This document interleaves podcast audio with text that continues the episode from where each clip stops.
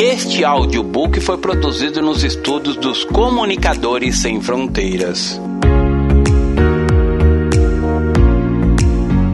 Seja sal do mundo e luz dessa terra. Autor, Pastor Márcio Valadão. Uma publicação da Igreja Batista da Lagoinha. Primeira edição, outubro de 2013. Introdução. Em nossa vida podem acontecer muitas surpresas, mas para Deus elas não existem. Eu sou pastor na Igreja Batista da Lagoinha há mais de 40 anos e até então não tinha visto Belo Horizonte e também o nosso país experimentarem tantos acontecimentos como as manifestações. Tudo isso pode ter surpreendido. Muitos jovens ainda não tinham presenciado o povo indo às ruas para reivindicar alguma coisa. Eles provavelmente ficaram surpresos, mas, como disse, Deus não se surpreende com nada. E na Bíblia veremos que muitos desses ajuntamentos existiram. No começo das últimas manifestações que o Brasil experimentou, não havia muita liderança, organização. Não havia propósitos definidos, mas as famílias saíam às ruas. Foram vovós, vovôs, netos, maridos, esposas, filhos, todos numa marcha, numa caminhada. Mas no meio do caminho, infelizmente, alguns fatos tristes aconteceram. Pessoas perversas destruíram lojas, imóveis e bens alheios. Houve até mortes. A ansiedade tomou conta do nosso coração. Houve dúvidas acerca de nossa participação. Como crentes, o que deveríamos fazer? Iríamos ou não para as ruas? Qual era o nosso papel? Na Bíblia também há o relato de algumas manifestações e quero mostrar a você algumas que ocorrem no Novo Testamento. A mais terrível já presenciada sobre a face da terra está registrada no Evangelho de Mateus, capítulo 27. Praticamente toda Jerusalém foi ao palácio de Herodes se manifestar contra Jesus e pedir a crucificação para ele. E o povo foi atendido. A partir do versículo 11 está escrito assim: Jesus estava em pé ante o governador, e este o interrogou, dizendo: És tu o rei dos judeus? Respondeu-lhe Jesus: Tu o dizes. E, sendo acusado pelos principais sacerdotes e pelos anciãos, nada respondeu. Então lhe perguntou Pilatos: Não ouves quantas acusações te fazem? Jesus não respondeu nenhuma palavra, vindo com isto a admirar-se grandemente o governador. Ora, por ocasião da festa, costumava o governador soltar ao povo um dos presos, conforme ele quisessem. Naquela ocasião, tinham eles um preso muito conhecido chamado Barrabás. Estando, pois, o povo reunido, perguntou-lhe Pilatos: a quem quereis que eu vos soltes? A Barrabás ou a Jesus chamado Cristo? Porque sabia que, por inveja, o tinham entregado. E estando ele no tribunal, sua mulher mandou-lhe dizer: Não te envolvas com esse justo, porque hoje, em sonho, muito sofri por seu respeito. Mas os principais sacerdotes e os anciões persuadiram o povo a que pedisse Barrabás e fizesse morrer Jesus. Mateus capítulo 27, versos 11 a 20. Duras palavras. As multidões podem ser manipuladas. Os principais sacerdotes e os anciões persuadiram o povo. Na verdade, eram milhares de pessoas. Persuadiram o povo que pedisse por Barrabás e fizesse morrer Jesus. De novo, perguntou-lhes o governador: Qual dos dois quereis que vos solte? Respondeu-lhe eles: Barrabás. Replicou-lhe Pilatos: Que farei então de Jesus chamado Cristo? Seja crucificado, responderam todos. Que mal fez ele? perguntou Pilatos. Porém, cada vez clamavam mais: Seja crucificado. Mateus capítulo 27, versos 21 a 23. Esse era o grito: Seja crucificado, seja crucificado, seja crucificado.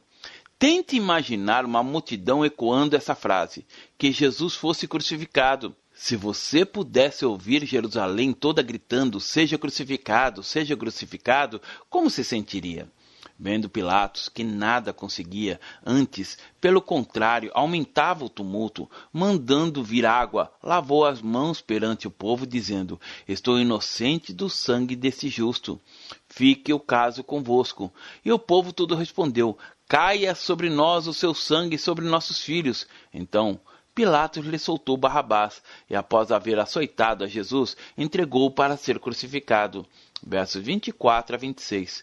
Veja que coisa tão terrível! A multidão sanguinolenta gritando: Caia sobre nós o seu sangue e sobre nossos filhos. Após esse momento, sempre é mencionado na história do povo a reivindicação que eles fizeram. Todas as palavras foram semeadas no mundo espiritual.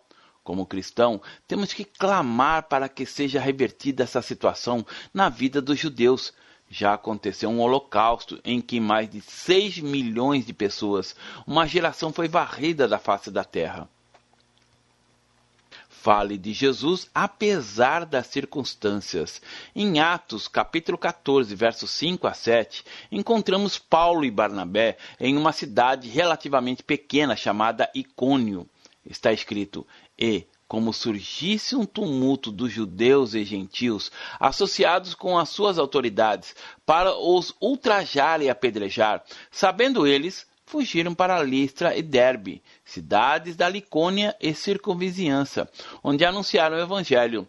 Paulo e Barnabé provocaram exatamente isto: uma convulsão na cidade, um tumulto de judeus e gentios associados às autoridades para ultrajá-los e apedrejá-los.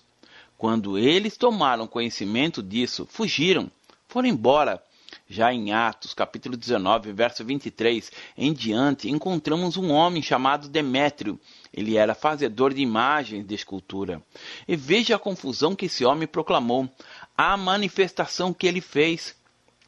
Por esse tempo, houve grande alvoroço acerca do caminho, pois um ourives chamado Demétrio, que fazia de prata nichos de Diana e que dava muito lucro aos artífices, convocando-os, juntamente com outros da mesma profissão, disse-lhes: Senhores, sabeis que deste ofício vem a nossa prosperidade. Estais vendo e ouvindo que não só em Éfeso, mas em quase toda a Ásia, este Paulo tem persuadido e desencaminhado muita gente, afirmando não serem deuses os que são feitos por mãos humanas não somente há perigo de a nossa profissão cair em descrédito, como também o de o próprio templo da grande deusa Diana seja estimado em nada, e ser mesmo destruída a majestade daquela que toda a Ásia e o mundo adoram. Verso 28.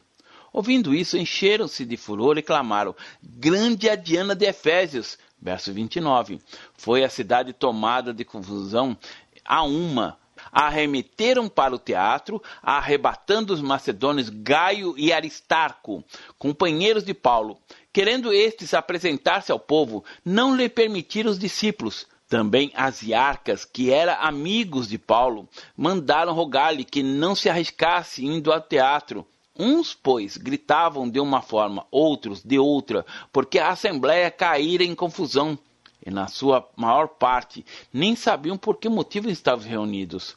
Verso 33. Então tiraram Alexandre dentre a multidão, impelindo os, judeus para a frente. Este, acenando com a mão, queria falar ao povo. Quando, porém, reconheceram que ele era judeu, todos, a uma voz, gritaram por espaço de quase duas horas. Sabe o que é isso?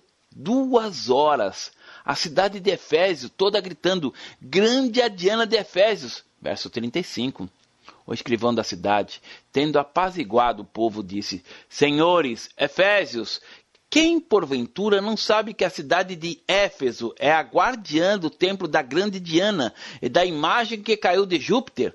Ora, não podemos isso ser contraditado. Convém que vos mantenhais calmos e nada fazeis precipitadamente, porque estes homens que aqui trouxestes não são sacrílegos, nem blasfemam contra a nossa deusa. Portanto, se Demétrio e os artífices que os acompanham têm alguma queixa contra alguém, há audiências e procônsules que se acusem uns aos outros, mas se alguma outra coisa pleiteiais, será decidida em assembleia regular, porque também corremos perigo de que, por hoje, sejamos acusados de sedição, não havendo motivo algum que possamos alegar para justificar esse ajuntamento. E havendo dito isto, dissolveu a assembleia. Atos, capítulo 21, nos versos 27 a 29, diz: Quando já estavam por findar os sete dias, os judeus vindo da Ásia, tendo visto Paulo no templo, alvoroçaram todo o povo e o agarraram, gritando: Israelitas, socorro! Esse é o homem que por toda parte ensina todos a serem contra o povo, contra a lei e contra este lugar. Ainda mais, introduziu até gregos no templo e profanou este recinto sagrado, pois antes tinham visto Trófimo, o Efésio, em sua companhia na cidade e julgaram que Paulo introduzira no templo. Versos 30 e 31 diz: Agitou-se toda a cidade, havendo concorrência do povo, e agarrando a Paulo, arrastaram para fora do templo, e imediatamente foram fechadas as portas procurando eles matá-los, chegou ao conhecimento do comandante da força que toda Jerusalém estava amotinada. Atos capítulo 21, verso 32 diz: Então este, levando logo soldados e centuriões, correu para o meio do povo. Ao verem chegar o comandante e os soldados, cessaram de espancar Paulo. Aproximando-se o comandante, apoderou-se de Paulo e ordenou que fosse acorrentado com duas cadeias, perguntando quem era e o que havia feito. Na multidão, uns gritavam de um modo, outros de outro, não podendo ele, porém, saber a verdade por causa do tumulto ordenou que Paulo fosse recolhido à fortaleza. Ao chegar às escadas, foi preciso que os soldados o carregassem, por causa da violência da multidão, pois a massa de povo o seguia gritando: Mata-o! E quando Paulo ia sendo recolhido à fortaleza, disse ao comandante: É-me permitido dizer-te alguma coisa? Respondeu ele: Sabes o grego? Não és tu, porventura, o egípcio que, há tempos, sublevou e conduziu ao deserto quatro mil sicários? Respondeu-lhe Paulo: Eu sou judeu, natural de Tarso, cidade não insignificante da Cilícia, e rogo-te que me permitas falar ao povo. Obtida a permissão, Paulo, em pé na escada, fez com a mão sinal ao povo, fez-se grande silêncio, e ele falou em língua hebraica, dizendo: Atos capítulo 22, verso 22 a 29 diz: Ouviram-no até esta palavra e, então, gritaram dizendo: Tirai tal homem da terra, porque não convém que ele viva. Ora, estando eles gritando, arrojaram de si as suas capas, atiraram poeira sobre os ares, ordenou o comandante que Paulo fosse recolhido à fortaleza e que, sob açoite, fosse interrogado para saber por que motivo assim clamavam contra ele. Quando estavam amarrando com correias, disse Paulo ao centurião presente: Ser-vos-á, porventura, lícito açoitar um cidadão romano sem estar condenado? Ouvindo isto, o centurião procurou o comandante e lhe disse: Que estás por fazer? Porque este homem é cidadão romano? Vindo o comandante, perguntou a Paulo: Dize-me, és tu romano? Ele disse: Sou. Respondeu-lhe o comandante: A mim me custou grande soma de dinheiro esse título de cidadão, disse Paulo, pois eu tenho por direito de nascimento. Imediatamente se afastaram os que estavam para inquirir com açoites. O próprio comandante sentiu-se receoso quando soube que Paulo era romano, porque o mandara amarrar. Não nos conformemos com o erro. Tiago, capítulo 5, nos seis primeiros versos, fala muito sobre corrupção, que na Bíblia não aparece com essa grafia, mas como suborno. Veja o texto em Tiago, que abre o coração dizendo: Atendei agora, ricos, chorai lamentando por causa de vossas desventuras que vos sobrevirão. As vossas riquezas estão corruptas, e as vossas roupagens, comidas de traça, o vosso ouro e a vossa prata foram gastos de ferrugens. A sua ferrugem há de ser por testemunha contra vós mesmos, e há de devorar, como fogo, as vossas carnes. Tesouros acumulastes nos últimos dias. Eis que o salário dos trabalhadores que ceifaram os vossos campos e que por vós foi retido com fraude está clamando e os clamores dos ceifeiros penetravam até os ouvidos do Senhor dos Exércitos. Tendes vivido regaladamente sobre a terra, tendes vivido nos prazeres, tendes engordado o vosso coração em dia de matança, tendes condenado e matado o justo, sem que ele vos faça resistência. Vamos ao Velho Testamento, especificamente ao livro de Êxodo, que aborda a consequência para todos que adquirem, ou procuram viver, ou têm qualquer coisa na área da corrupção. O fim deles é sempre uma desgraça. Hoje, esse assunto é muito falado, mas a Bíblia não está ausente a ele, ela já é tratada sobre ele. Êxodo capítulo 23, verso 8 diz: Também suborno não aceitarás, porque o suborno cega até a perspicácia e perverte as palavras do justo. A questão da corrupção não está apenas lá em Brasília, não mesmo. Pode estar mais perto do que imaginamos, seja por avançar o sinal de trânsito ou ao ser abordado pelo agente, dar explicações e oferecer algum dinheiro para ir embora sem ser multado seja numa compra feita em uma loja, em que os vendedores, para alcançar a meta exigida pela empresa, embute no preço do produto um seguro ou garantia adicional sem falar com o cliente, mente e engana. E se o cliente não estiver muito atento, acaba sendo lesado facilmente. Esses são alguns exemplos, pouquíssimos, aliás teria que escrever muitos livros somente como exemplos de quanto, infelizmente, a corrupção está enraizada no nosso país. Temos que clamar ainda mais por esta causa. Também suborno não aceitarás. Jesus falou que nós somos o sal, mas se o sal perder o sabor, ele não prestará para nada, a não ser para ser jogado fora e pisado pelos homens. Por que o suborno cega até a perspicácia e perverte as palavras do justo? Provérbios capítulo 17, verso 23. Não há nada oculto que não venha a ser revelado. Mais dias, menos dias. Tudo vem à tona. Tudo. Veja o que Isaías, um profeta do Senhor, diz no capítulo 1, do verso 23. Os teus príncipes são rebeldes e companheiros de ladrões. Cada um deles ama o suborno e corre atrás de recompensas. Não defende o direito do órfão e não chega perante eles a causa das viúvas. Uma palavra profética e as consequências que haja clamor do povo de Deus para que no meio dessa convulsão que estamos vivendo venha um tempo de cura para a nossa terra. Isaías capítulo 5, verso 23 diz: Os quais por suborno se justificam o perverso, e ao justo negam justiça. Isaías 53, verso 15 diz: O que anda em justiça e fala o que é reto, o que despreza o ganho de opressão, o que, com um gesto de mãos, recusa aceitar suborno, o que tapa os ouvidos para não ouvir falar de homicídios e fecha os olhos para não ver o mal. Hoje, os maiores índices de audiência na televisão são os programas que mais mostram homicídios, roubos, situações de tragédia. Parece que no coração do nosso povo passa a existir, ao mesmo tempo, um sadismo ao ver durante tanto tempo tanta desgraça. Nem tudo nos convém.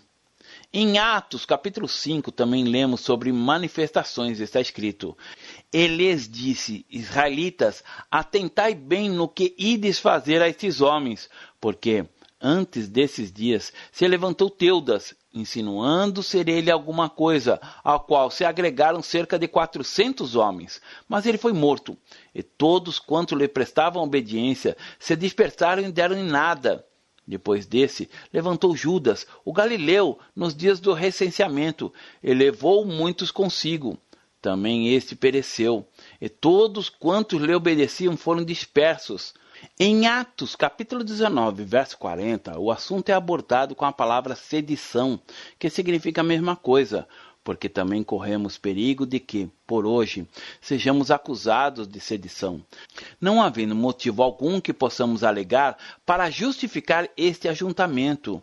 Na carta aos Romanos, capítulo 13, os sete primeiros versos está escrito assim: todo homem esteja sujeito às autoridades superiores, porque não há autoridade que não proceda de Deus, e as autoridades que existem foram por ele instituídas de modo que aquele que se opõe à autoridade resiste à ordenação de Deus, e os que resistem trarão sobre si mesmo condenação, porque os magistrados não são para temor, quando se faz o bem, e sim quando se faz o mal.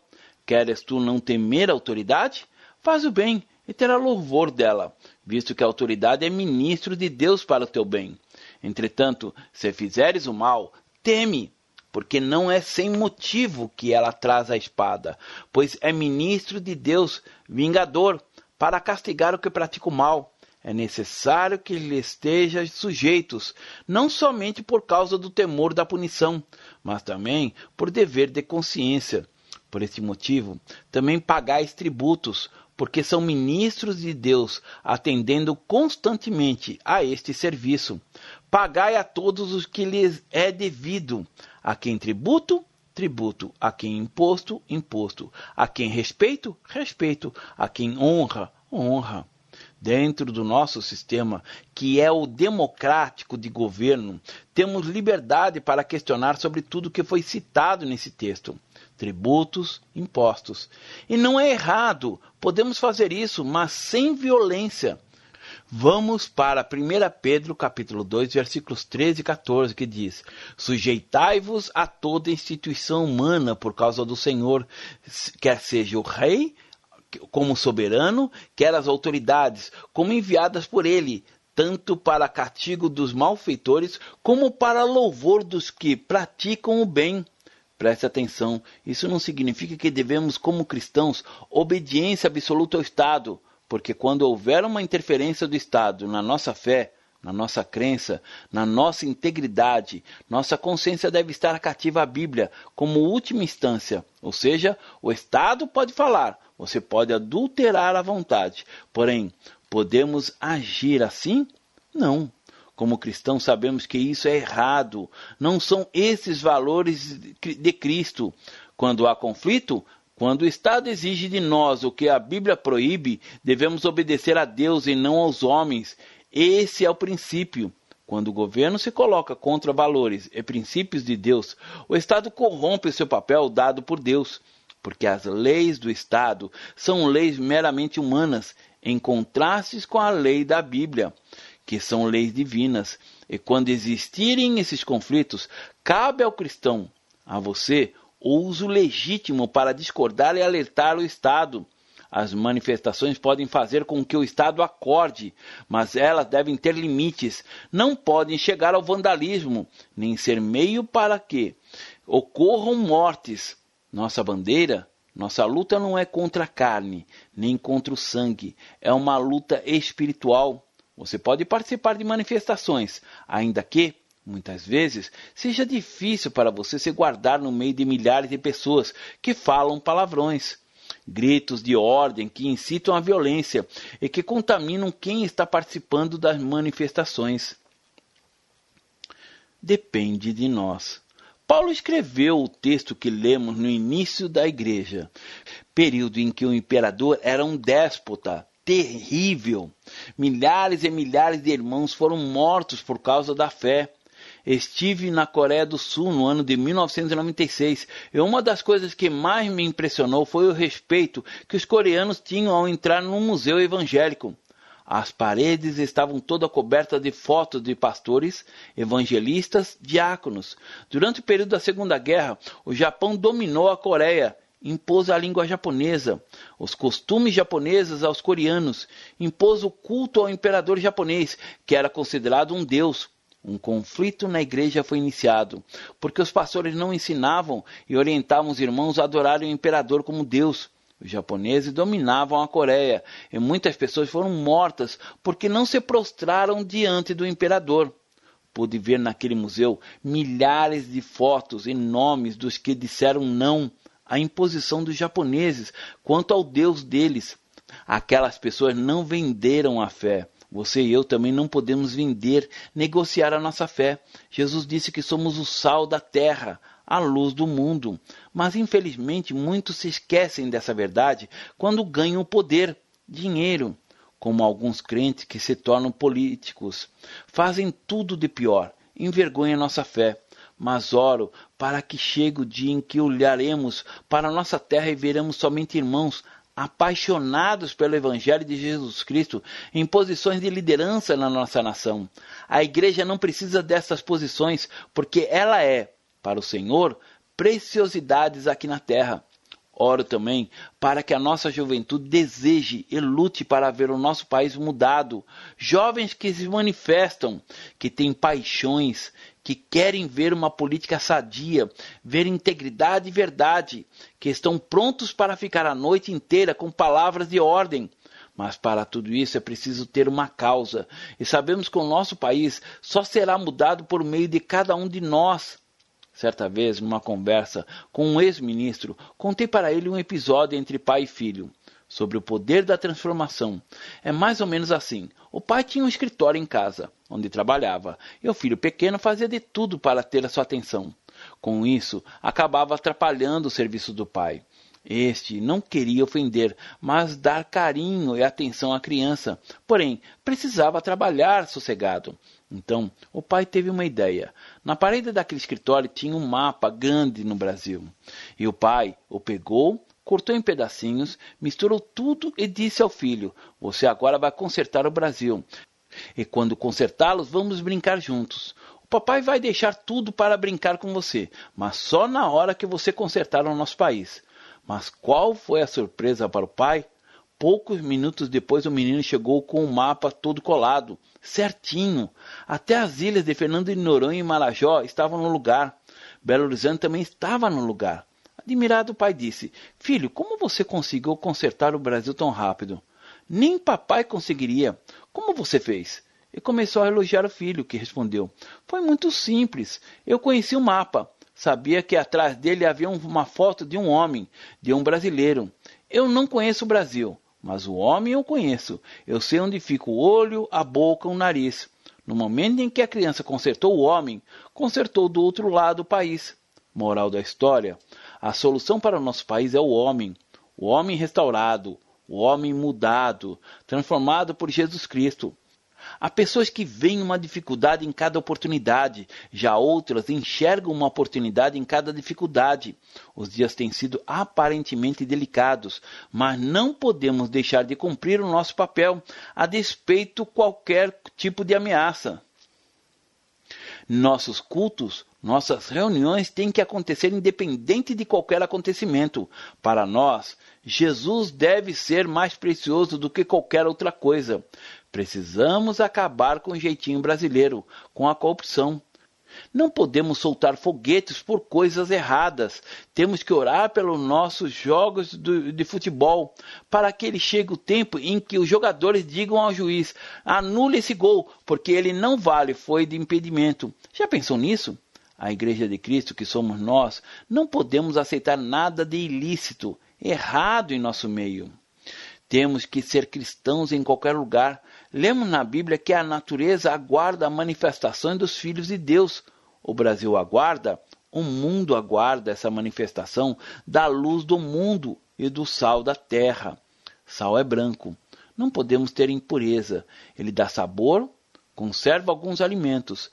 Que haja nos ajuntamentos, nas manifestações, cristãos apaixonados por Jesus, que deem testemunho, que inspirem, que contagiem as outras pessoas com o amor do Senhor.